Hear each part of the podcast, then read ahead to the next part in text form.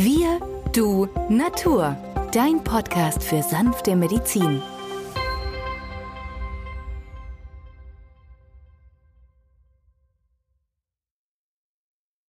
Hallo und herzlich willkommen zu einer weiteren Folge unserer Gesprächsserie hier im Kulturhaus Osterfeld.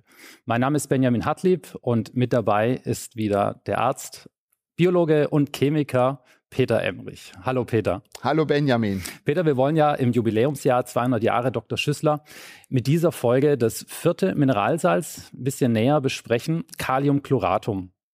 Für mich ist Kaliumchloratum immer das Mittel bei Schleimhäuten. Schleimhäute müssen feucht bleiben, um ihre Funktion erfüllen zu können. Ähm, das erkannte schon Dr. Schüssler. Ja, Schleimhaut ist eine besondere Haut, die grenzt der Innenwelt von der Außenwelt ab. Und damit unsere Immunzellen dort optimale Arbeit leisten können, haben wir diese Schleimhäute. Und die Schleimhäute müssen erkennen, was ist das? Was kommt da? Was muss ich abwehren? Sind es Viren? Sind es Bakterien? Hochinteressante äh, sind, oder kommt da gar eine Pilzinfektion oder andere Erreger zur Tür rein?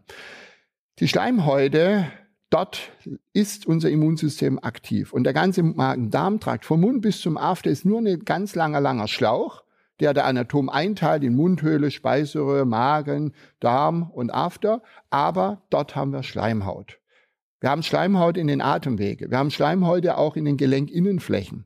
Das heißt also, überall dort werden unsere Immunzellen aktiv. Und deswegen hat schon Schüssler erkannt, dass die Nummer vier gerade das zweite Entzündungsstadium, ja, das zweite Entzündungsstadium ist ja die Sekretion. Da bilden sich Absonderungen. Das ist der weiße Zungenbelag. Der Patient sagt, Wärme tut ihm gut. Was mir da immer gleich einfällt, ist das Krankheitsbild der Fibromyalgie. Die Fibromyalgie, ein Krankheitsbild, was sehr viele Menschen haben. Die gehen zum Arzt, dann wird Blut abgenommen, man findet nichts. Man schickt sie zum Röntgen, man findet nichts. Und letztendlich werden sie dann in die somatopsychische Ecke geschoben. Die Patienten, die mir vorgestellt wurden bisher, die so ein ausgeprägtes Krankheitsbild hatten, haben immer gesagt, Wärme tut gut, beispielsweise Sauna, beispielsweise ein warmes Bad. In diesem Bad oder in der Sauna fühlen sie sich wohl, die Patienten. Tagelang haben sie keine Beschwerden. Kommen sie aber irgendwo hin, wo es kalt oder zugig ist, ja, sitzen irgendwo im Zug, dass das Fenster offen ist oder Klimaanlage im Auto oder jemand kurbelt das Fenster runter und der Zugwind kühlt diese Menschen ab, haben wir am nächsten Tag einen akuten Schub. Fürchterliche Schmerzen, ja, ähm, aber man findet nichts. Und das ist das Interessante. Und Schüssler hat schon erkannt, dass dieses Schüsselsalz Nummer 4, Keimchloratum, D6 über lange Zeit gegeben werden muss. Also sechs Wochen lang, drei, viermal am Tag eine Tablette oder fünf Globuli oder fünf Tropfen. Dann geht man von einer D6 auf eine D12, vorausgesetzt, es wurde zwar besser, aber noch nicht gut. Dann gibt man die D12 zwei, dreimal am Tag und wiederum vier bis sechs Wochen. Manchmal auch sogar ein Vierteljahr. Das heißt also, wir haben Monate Behandlung mit bestem Erfolg. Und das hat schon Schüssler bei seinen Patienten vor nahezu 150 Jahren erkannt. Eine geniale Sache. Schleimhaut ist natürlich auch der Ausdruck dessen, wo wir immer sagen, trinken. Ganz wichtig. Gerade der alte Mensch trinkt wenig. Da frage ich immer meine Patienten, wie viel Wasser geht eigentlich über die Atmung verloren? Halber Liter. Täglich. Pro Tag. Pro Tag. Nur über die Atmung. Jetzt kann das im heißen Raum oder im beheizten Raum sogar im Winterzeit bis zum Liter werden. Wenn ich aber als alter Mensch nur ein Liter trinke, habe ich ja das allein mit der Atmung und im gut gewärmten Zimmer schon verdampft. Das heißt, ich rutsche peu à peu ins Defizit. Und dann werden die Schleimhäute krank. Und das ist genau der Punkt, wo Schüssler erkannt hat, die Entzündung ist jetzt in einem zweiten Entzündungsstadium. Das sind diejenigen, die immer wieder Nasenabsonderung haben, die immer wieder einen Bronchialkatar haben. Ja, wenn die Temperatur runtergeht, die Schleimhäute reagieren sofort. Das sind die Kinder, die immer wieder einen Ohrerguss haben, hinterm Trommelfell, ja, hören schwer, sind verschleimt. Auch die, die abends zum Beispiel noch eine Milch kriegen, liegen mhm. dann ins Bett und dann läuft die Nase. Die sind über säuert und die sind verschleimt. Und genau für solche Zustände, genau dafür ist Keimchloratum. Steckt ja das Wort Chlor drinnen. Chlor kennt ja jeder heutzutage aus dem Schwimmbad. Ja, damit da verschiedene Menschen drin schwimmen können und die Erreger sich nicht ausbreiten, wird dieses Wasser geklort. Chlor desinfiziert. Und genau das hat Schüssler mit seinem Nummer 4 gemacht. Er desinfiziert den infizierten Organismus. Er reinigt, erklärt und reguliert, sodass unser Immunsystem es damit links schafft, den Keim restlos zu besiegen. Das ist ja das Interessante. Wir haben ja heute multiresistente Keime, wo ja die Bakterien gar keine Kraft mehr haben. Da sind die Antibiotika resistent. Ja, Vancomycin, das stärkste gegen diese äh, schlimmen Keime, die multiresistenten Keime, da hilft auch kein Vancomycin mehr. Und jetzt interessanterweise können wir mit diesem System Schüssler hier in Indien die Menschen retten. Spannend. Um nochmal auf Schüssler selbst zurückzukommen. Wir haben ja in den ersten Folgen ähm, auch andere Schüsslersalze schon kennengelernt, die auch in der D12 gegeben werden. Du hast gerade eben auch erwähnt, ähm, Kaliumchloratum kann auch in der D12 gegeben werden. Aber warum hat Schüssler selbst denn ähm, für sich festgelegt, nein, ähm, das Mittel der Wahl zunächst ist ähm, die D6 bei Gut. Kaliumchloratum? Man muss natürlich sagen, Schüssler war ja Pionier. Er war genial in seinen Gedanken aber musste ausprobieren. Dieses, was er ja erschaffen hat, war ja unbekannt. Er nahm Mineralien, bekam den Impuls, ja, nimmt die Mineralien, die im natürlichen System vorhanden sind. Und dann hat er gesucht. Moleschott, ein Physiologe in Heidelberg, sagte, ohne Phosphor kein Gedanke. Heute kennen wir die Substanz Phosphatidylcholin oder mhm. auch Lecithin. Und das ist, wenn die Birne hier oben immer arbeitet, dann geben wir Lecithin. Ja, ähm, da funktionieren dann wieder diese Nerven. Und wenn man überlegt, in der Zelle wird aus den Mitochondrien sind ja die Kraftwerke in den Zellen. Wir haben ungefähr 1500 Mitochondrien in einer Zelle. Ja, wir haben 70 Billionen Körperzellen, unglaublich viele. Und dort sitzen 1500 Mitochondrien und produzieren ATP. Vielleicht hat es einer noch aus dem Biologieunterricht gehört. Adenosintriphosphat. Das ist eine Verbindung, die drei Phosphatreste aneinander gebunden hat. Und durch Abspalten eines Phosphatrestes wird wieder Energie frei. Das heißt also, ATP ist die Währung des Körpers, die Währung der Zelle. Da kann ich etwas Energie speichern und, wenn ich es benötige, wieder freisetzen.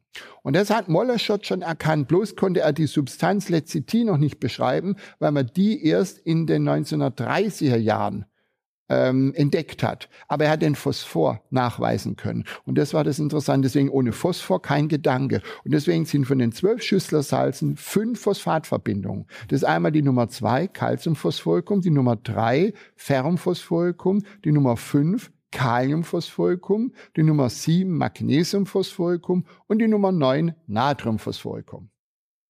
Ja, aus heutiger Sicht kann man natürlich sagen, dass, dass Dr. Schüssler fast schon ein Querdenker war, ähm, der mit neuen Ideen versucht hat, sich durchzusetzen, was am Ende ja auch gelang. Aber zu seinen Lebzeiten ähm, erstmal sehr viel Gegenwind erzeugt hat. Klar, er kam aus der Homöopathie und hat jetzt gesagt, naja, mit meiner abgekürzten Therapie ähm, reduziere ich das Ganze auf sehr, sehr wenige Mittel, nämlich gerade mal zwölf. Was denkst du, was war letzten Endes der Ausschlag, dass sich diese Methode auch durchgesetzt hat, auch zur damaligen Zeit in der damaligen Fachwelt? Weil die Beginne waren ja weniger berauschend für ihn. Das ist korrekt. Auf der einen Seite muss man gut halten, Schüssler hat zu einer Zeit wo es noch kein Antibiotikum gab, Diphtherie geheilt mit Kaliumphosphoricum, dem Schüsslersalz Nummer 5, das wir in der nächsten Sendung behandeln werden. Und das war revolutionär. Mit diesem Mittel Kaliumphosphoricum, Diphtherie ist auch heute noch, wenn es zu spät entdeckt wird, eine tödlich verlaufende Krankheit. Durch äh, Segellähmung, äh, Lähmung des Gaumensegels kommt es zum Tod. Ja, das heißt also Diphtherie ist heute auch noch lebensbedrohlich. Aber damals gab es kein Antibiotikum, also wir hatten keine Waffe gegen diesen Erreger in der Hand. Und da hat der Schüssler geschafft, diese Kinder vor dem Tod zu bewahren. Und es hat sich ausgebreitet über den ganzen Erdball bis nach rüber Amerika. Ähm, dort hatten dann zwei Professoren, Professor Börike und Dewey, Homöopathieprofessoren gesagt, Menschenskinder, lasst uns doch diese zwölf Mineralsalze prüfen. Weltweit alle homöopathischen Ärzte sollen gucken, ob das System das hält, was Schüssler verspricht. Denn Schüssler schreibt ja kühn, alles, was zu heilen ist, kann ich damit heilen. Ja, also er hat das schon eine große Portion an Selbstbewusstsein. Er war auch so ein bisschen ein einseitig äh, geprägter Mensch, der äh, allein lebte, hatte zwar eine Haushälterin, vielleicht in der Biografie wird es ein bisschen ausgeführt, wo ich ja mit Professor Ohm geschrieben habe, zu Schüssler 200. Geburtstag, dass er auch ein Techtelmechtel mit der hatte, aber wer dazu natürlich mehr wissen will, liest das in der Biografie nach. Schüssler war eigentlich eine Person, die respektiert wurde in Oldenburg. Ja, ähm, es war einer, da konnte man auch nachts hingehen, klingelte. Schüssler hat sein Schlafzimmerfenster geöffnet, hat kurz kommuniziert mit dem Patienten, hat die Arznei ein Körbchen gegeben, hat 75 Cent verlangt, also Pfennig damals. Ja, und das war die Behandlung. Er war Pragmatiker und er war Menschenfreund. Er war ein Mensch, der eigentlich für seine Patienten da war. Und aus diesem Grund hat er dieses System erschaffen. Er wollte, dass sich die Laien helfen können, weil viele Menschen sind damals dort zu der damaligen Zeit vor 150 Jahren verstorben, weil man die medizinische Kenntnis noch nicht hatte. Wenn es dem Opa nicht gut ging, na ja, da hat man noch gewartet und dann manchmal war es halt zu spät. Und ähm, heute wird ja zu früh reagiert oftmals, ja, völlig hysterisch, braucht man kleinen Ganzkörper-CT, was auch übertrieben ist. Aber so ändern sich die Zeiten. Aber zur damaligen Zeit war es Schüssler mit seinem Mittel revolutionär. Er hat ja mit dem, mit seinem Standardwerk, kann man so sagen, eine abgekürzte Therapie. Ähm, das Buch ist ja heute noch verfügbar in der 25. Auflage und in den Originaltexten von ihm, wenn man da liest, sind sehr viele konkrete Behandlungshinweise, sehr viele Infektionskrankheiten, die wir aus heutiger Sicht anders behandeln würden, mit einem Natürlich. Antibiotikum oder stärkeren Medikamenten. Für dich als, als Facharzt, du bist Facharzt für Allgemeinmedizin, hast also in deiner Praxis ein, ein Riesenspektrum an Erkrankungen, nicht nur leichte Körperleiden, sondern auch ähm, kranke Menschen.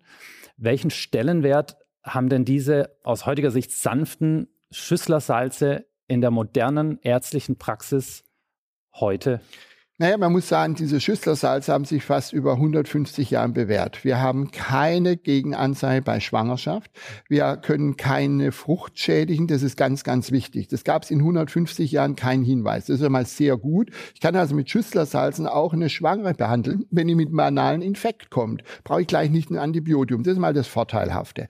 Dann auf der anderen Seite kann ich Junge und Alte behandeln bei banalen Funktionsstörungen. Ich brauche ja nicht bei einem Virusinfekt, beim grippalen Infekte sind ja nicht Bakterien, sondern Viren und da hilft kein Antibiotikum, kann ich erstmal mit diesen Schüsslersalzen, mit dem Kräutertee starten oder mit Heilpflanzensäften. Das ist etwas, wo ich sage, wenn ich damit 80 Prozent schon heile, indem der Körper aktiviert wird. Nicht ich heile, sondern der Körper heilt sich. Ich gebe ja nur den Impuls. Dann habe ich die weg. Und beim restlichen 20 Prozent, da kann ich dann zu der Keule rausholen und da zuschlagen. Aber dadurch habe ich ja sehr viel Spektrum offen, wo ich dann alle Nuancen anwenden kann. Das heißt also, die einfachen Fälle behandle ich so, die komplizierten so. Und wenn es Regulationsblockaden gibt, gerade bei chronisch Kranken, da muss ich ja noch mehr rausholen. Manchmal ist es ein toter Zahn, der stört. Manchmal ist es irgendwie eine Blockade äh, durch ein ähm, unterdrückter Fußschweiß. Ja, klingt jetzt vielleicht bisschen komisch, aber viele Menschen wenden bei Fußschweiß ein Spray an. Und wenn dieses die Haut verklebt, dann zeigt sich das an der anderen Seite des Körpers. Und das sind so Beobachtungen, die nicht nur ich gemacht habe, sondern sehr viele Ärzte. Und wenn man ganz, ganz weit zurückgeht, schon Hippokrates. Unterdrücke nichts an der Haut, denn es schlägt nach innen. Spannend. Hippokrates war ja eigentlich ein genialer Kopf, der sagte, eure Nahrungsmittel sind eure Heilmittel und eure Heilmittel sind eure Nahrungsmittel. Ja, wenn wir alles belassen, so wie die Natur es hervorbringt, ist ja wunderbar. Aber jetzt gehen wir doch schon mal äh, heute in den Supermarkt, was es da in E-Nummern alles gibt. Das ist alles nicht mehr Natur. Ja, und das ist genau das, was den Körper zusätzlichen Stress setzt, Blockaden schafft. Und äh, da äh, sind diese Mineralsalze nach Schüssler eine elegante Form, gerade Nummer 10 beispielsweise, Natriumsulfuricum, das Glaubersalz. Aber kommen wir ja zurück, wir sind ja bei Kaliumsulfuricum. Äh, das Kalium. Mittel für die, für die Schleimhäute, das, die Nummer 4. Die ähm, Nummer 4. Und genau da müssen wir ansetzen. Wir haben so viele Histaminintolerante, wir haben so viele Laktose, Fructoseintolerante Patienten, vor allem der ganze Magen-Darm-Trakt. Das, das ist, ist zu 80 Prozent alles Schleimhaut. Und das sind die Patienten, die dann zu mir kommen.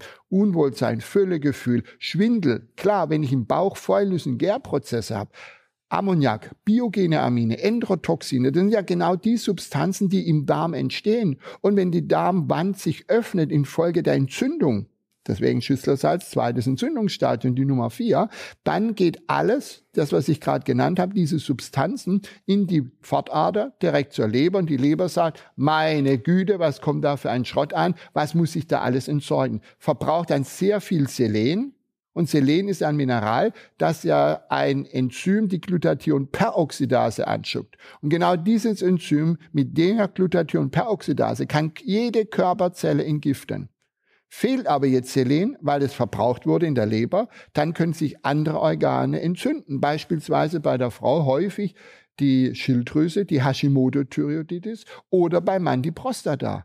Und wie viele auch meiner Kollegen sind zu mir gekommen, haben gedacht, meine Güte, der PSA-Wert ist erhöht, sie haben Prostatakrebs. Nein, es war nur eine Entzündung. Also viele verwechseln immer Entzündung mit einem Tumor. Natürlich beim Tumor geht auch der PSA-Wert der Prostata-spezifisch Antigen hoch, aber es ist eine Entzündung, wo dieser Wert erstmal anzeigt. Und diese Werte kann ja damals der Schüssler noch nicht, da gab es ja kein Testkit von Böhringer, Bayer oder Roche, ja, wo man das schnell ablesen konnte. Da musste ein ganz anderes Fingerspitzengefühl entwickelt werden, um hier zu erkennen, aha, wir haben hier eine Entzündung, wir haben einen weißen Zungenbelag, wir haben eine Wärmeverbesserung, keine Kälteverbesserung. Also der Organismus ist in einem ganz anderen Energiehaushalt. Und wenn ich meine chronisch kranken Patienten mal auf den Bauch fasse, wenn ich sie untersuche, habe ich zu 90 Prozent kalte Areale. Und dann sage ich zu meinem Patienten, schauen Sie, wenn Ihr Blut ja überall wunderbar zirkuliert, warum ist es an der Stelle kalt? Weil in unterliegenden Schichten, nämlich im Darm,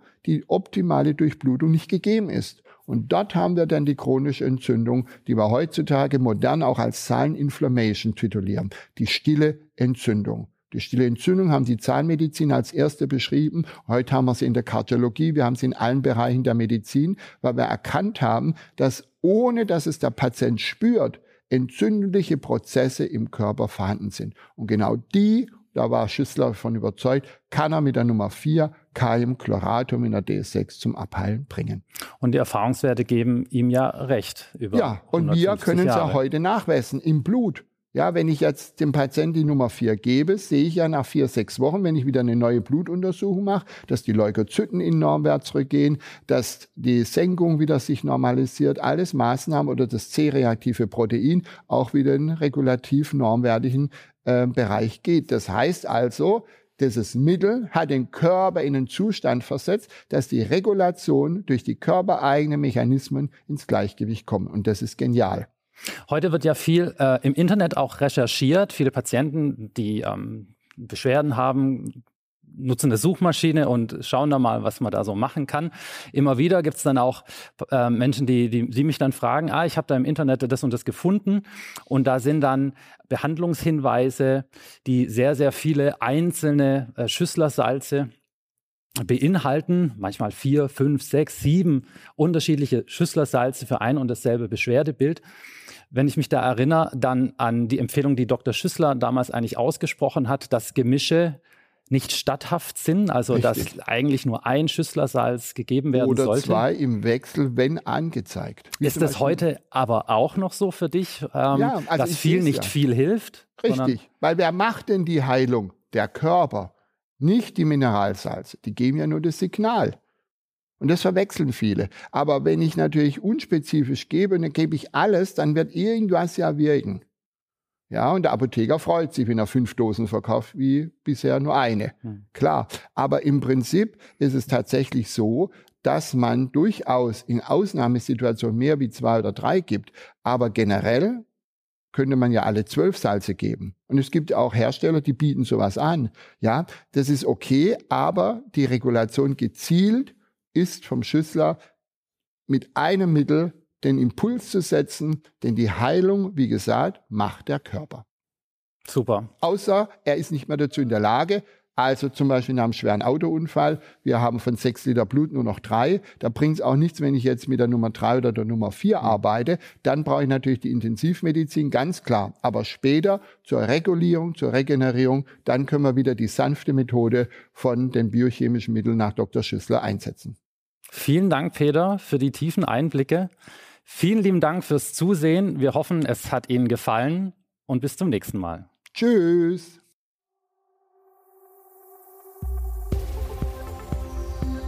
Wenn dir dieser Podcast gefallen hat, freuen wir uns über deine positive Bewertung. Damit hilfst du uns, diesen Podcast bekannter zu machen. Wir danken dir dafür.